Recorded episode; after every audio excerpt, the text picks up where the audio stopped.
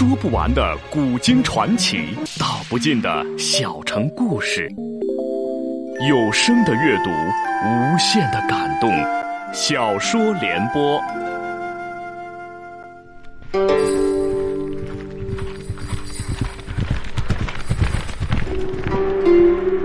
齐桓公用才无度，好酒好猎好女人，但他最爱惜人才。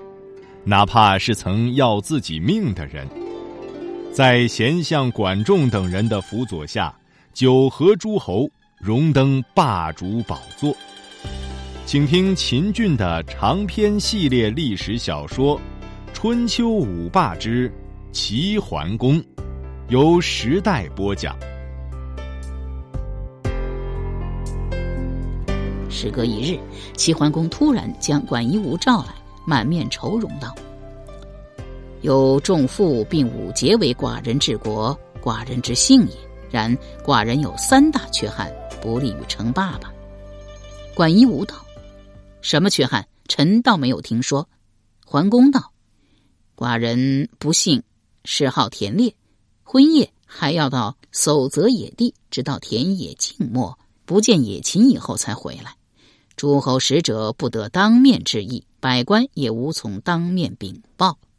管夷吾道：“这虽然不是件好事，但也还不要紧。”桓公道：“寡人不幸嗜好饮酒，夜以继日，使诸侯使者无从当面致意，百官也无从当面禀报。”管夷吾道：“这也不是好事，但是也不要紧。”桓公又道。寡人还有一件污事，就是特好女色，连表姐都不肯让她嫁人。管夷吾道：“这也不是好事，但是还不要紧。”桓公作色道：“这三者都可以，难道还有什么可以不利称霸的吗？”管夷吾道：“不知贤害霸，知贤而不用害霸，用而不任害霸，任而复以小人参之害霸。”齐桓公道。善，遂专任夷吾，并颁旨一道：国有大政，先告众父，次及寡人，有所施行，亦凭众父裁决。又尽国人语言，不许犯夷吾之名，不问贵贱，皆承重。盖古人以称字为敬也。齐桓公拜管仲为相的消息传到鲁国，把个鲁庄公气得破口大骂。齐国欺人太甚，像哄小孩一样骗我，把管夷吾弄走，真后悔当初没有听师伯的话呀！公子庆父顺杆爬道：“齐国自前史打败我国之后，从没正眼瞧我，再不给齐国一点颜色瞧瞧，非骑在君侯头上拉屎拉尿不可。”他这一说，无疑是火上浇油。鲁庄公愤愤地说：“对，应该给他们一点颜色瞧瞧。”说毕，当即又传一旨，命新拜大司马曹沫铸造兵器，操练兵马，择日攻齐。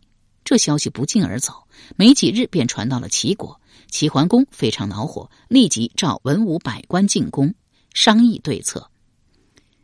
诸位爱卿，鲁国乃我手下败将，不思悔改，反要加兵于我。有道是：先下手为强，后下手遭殃。我欲抢先一步出兵伐鲁。众卿以为如何？王子成父率先响应。君侯所言甚是，何时出兵？请君侯画出一个道来，末将也好早做准备。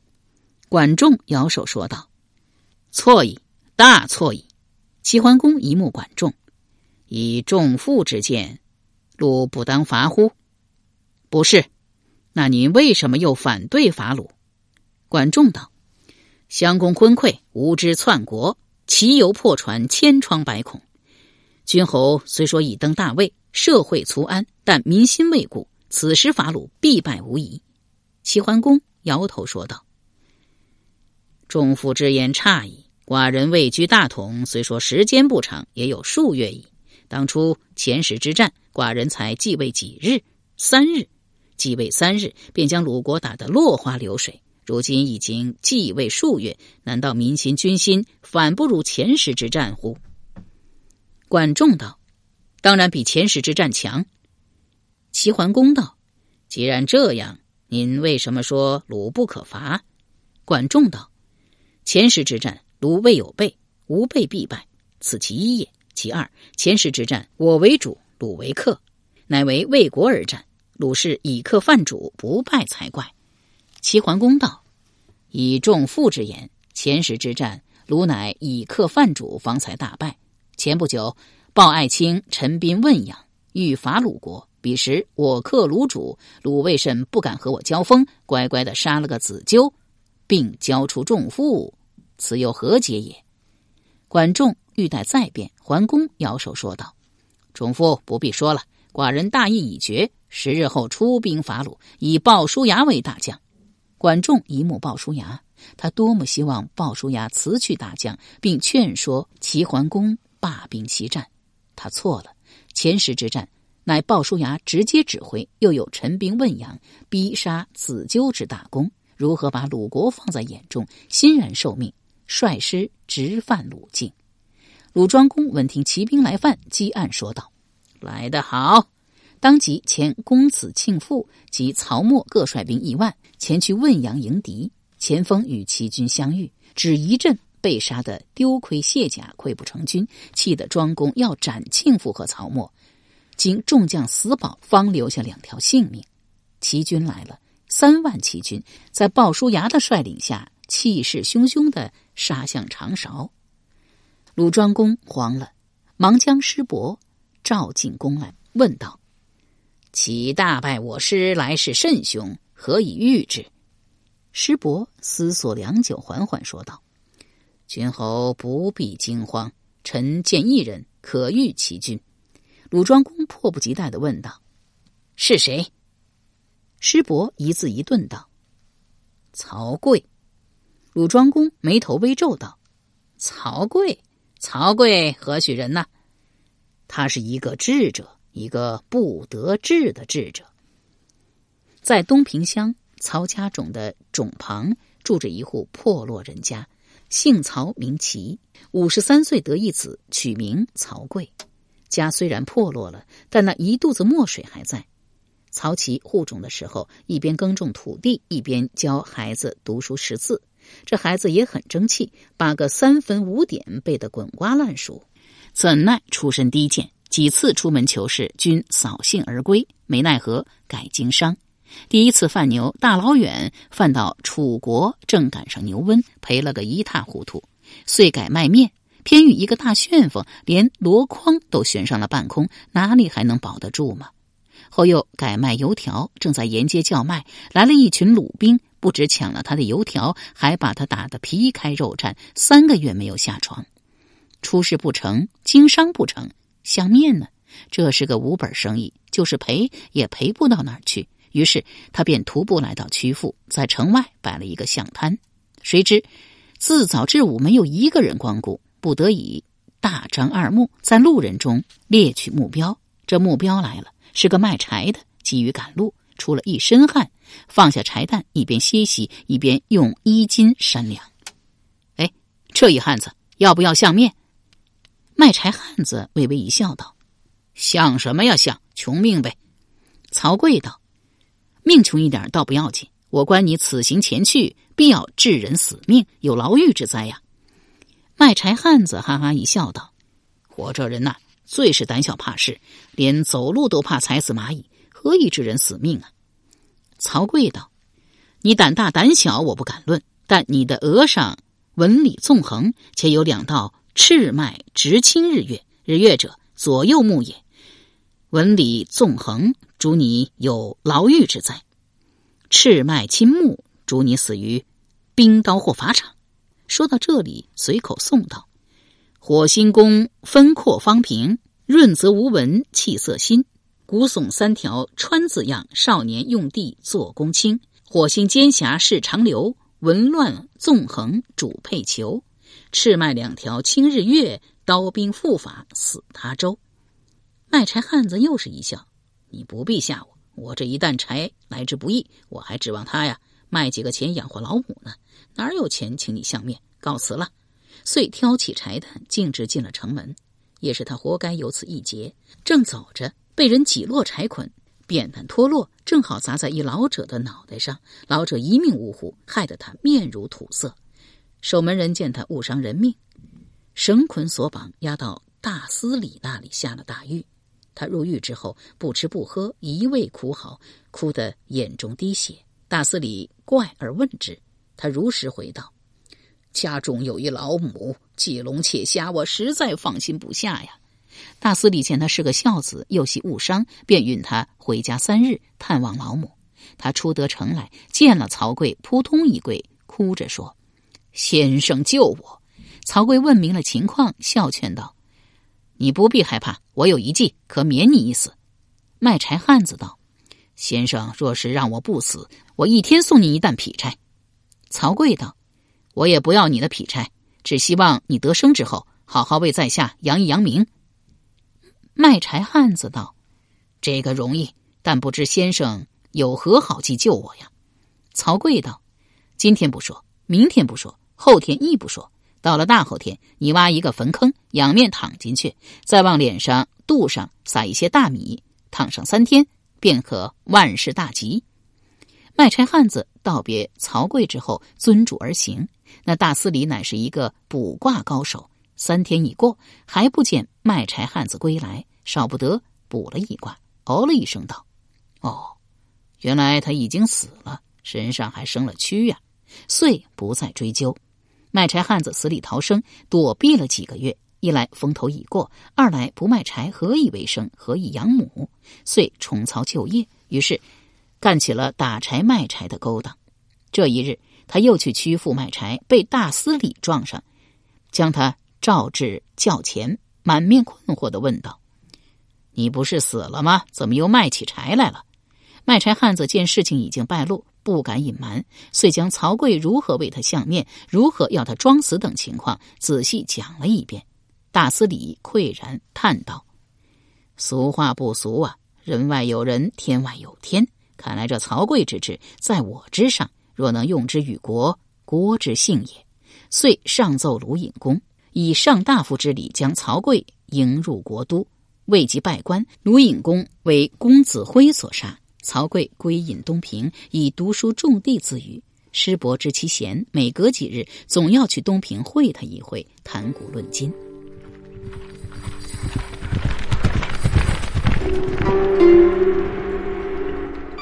由时代播讲的秦俊的长篇系列历史小说。春秋五霸之齐桓公正在播出。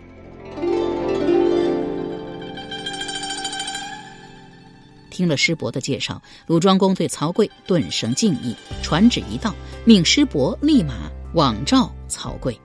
师伯受命之后，带着随从百人，马不停蹄赶到曹家中。曹刿迎之于堂，以粗茶淡饭待之。师伯倒没什么。随从们有些不悦了，一个个口出怨言。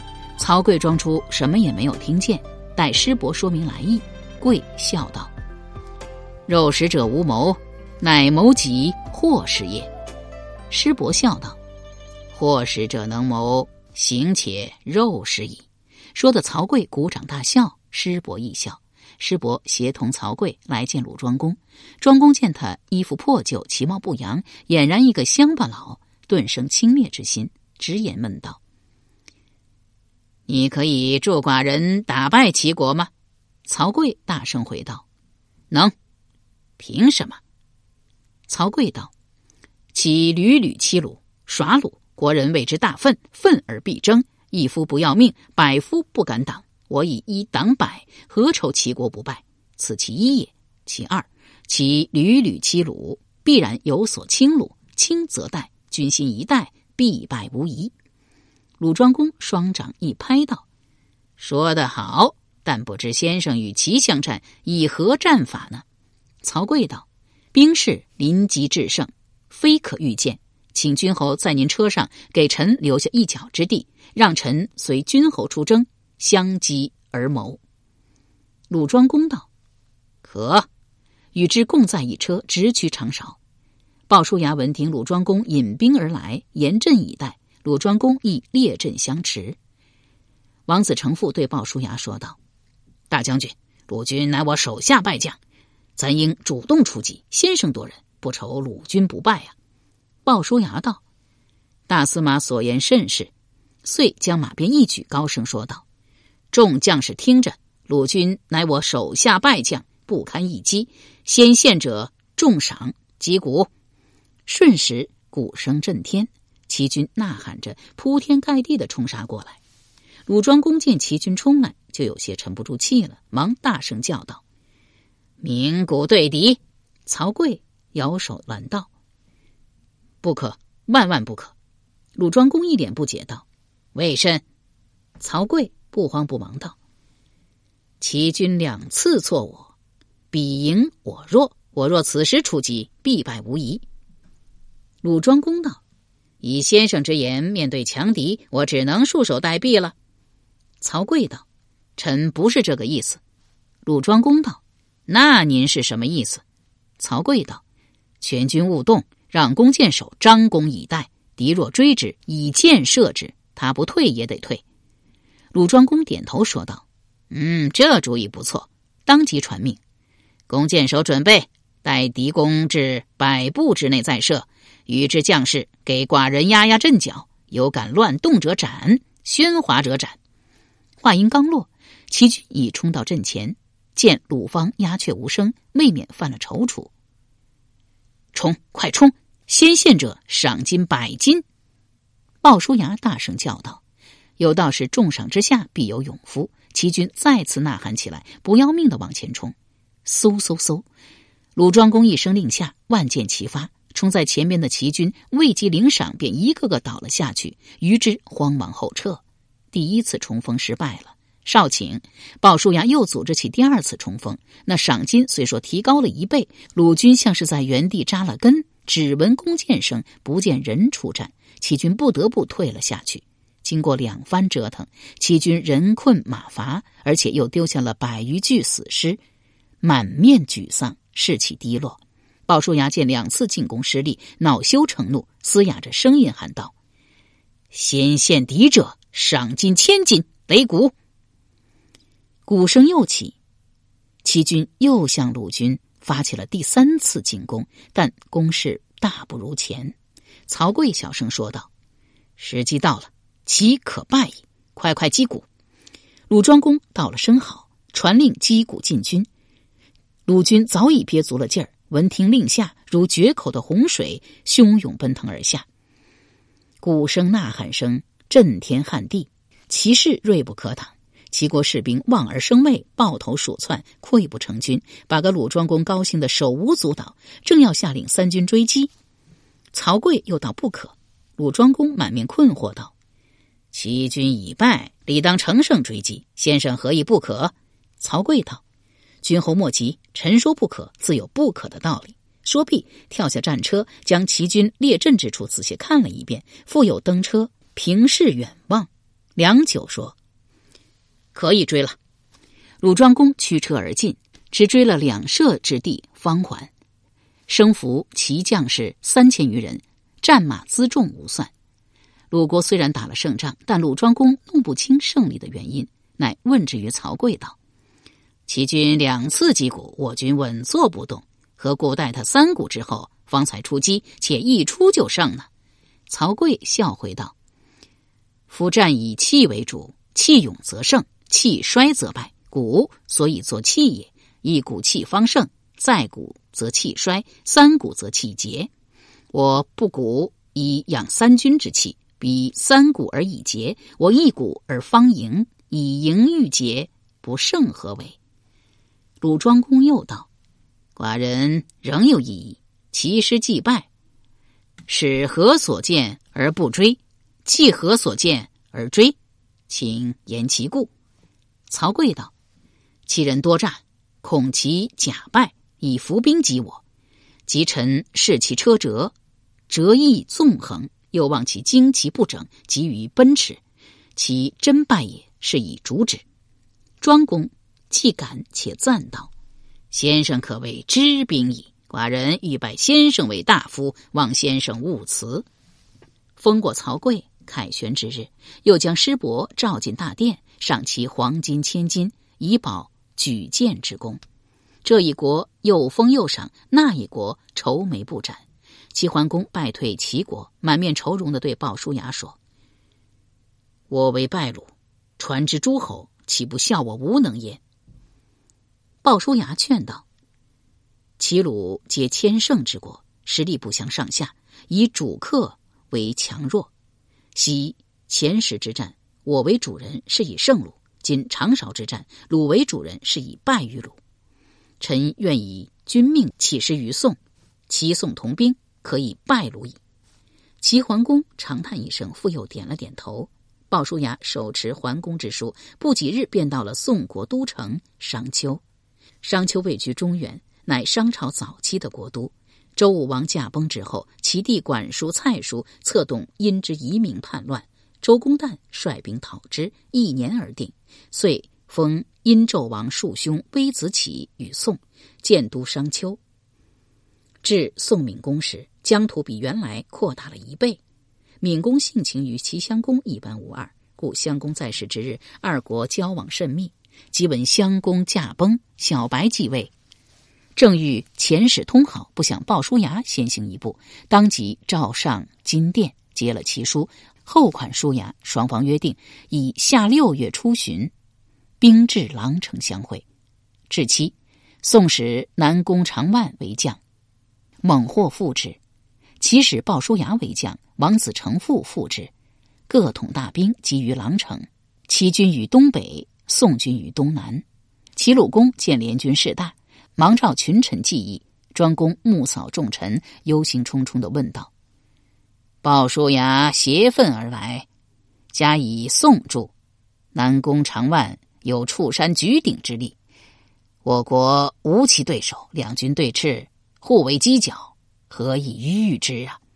公子庆父率先说道：“诸如主公所言，我当暂避其锋，遣使与其修好。”鲁庄公道：“其若不愿与我修好，为之奈何？”公子庆父道：“其若不愿与我修好，屈在齐，再战不迟。”鲁庄公沉吟良久，说道：“卿言是也。”当即遣幸父携厚礼去齐营讲和。鲍叔牙婉言拒之，庄公怒道：“齐鲁原本匹敌，寡人不想使国人遭受兵灾之苦，才遣使与其讲和。难道寡人真的怕其不成？”当即调兵遣将，开赴前线，距狼城十里之地驻扎下来。翌日，鲁庄公正要挥兵再进，曹刿见之曰：“主公别急，待臣出关齐宋之军，再行进军，犹不为晚。”鲁庄公点头应允，曹刿晨去暮归，对鲁庄公说道：“齐宋联军不足惧也。”鲁庄公道：“请为寡人言之。”曹刿道：“联军不为不足惧，且可败矣。”鲁庄公喜道：“请道其详。”曹刿道：“臣观齐宋之君，为鲍叔牙有戒心，军容易整。南宫长万自恃其勇，以为无敌，其行武。”杂乱，宋可败也；败宋，齐不能独留矣。鲁庄公道：“卿言甚是。寡人所忧者，南宫长万也。孰可为寡人抵之？”曹刿回道：“勇士喘孙生可也。”鲁庄公又道：“猛获呢？猛获之勇与南宫长万在伯仲之间，孰可抵乎？”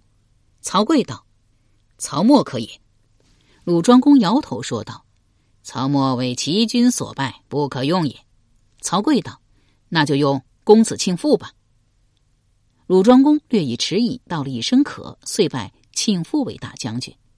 公子卿父受命之后，私下向曹刿问计，刿密授之。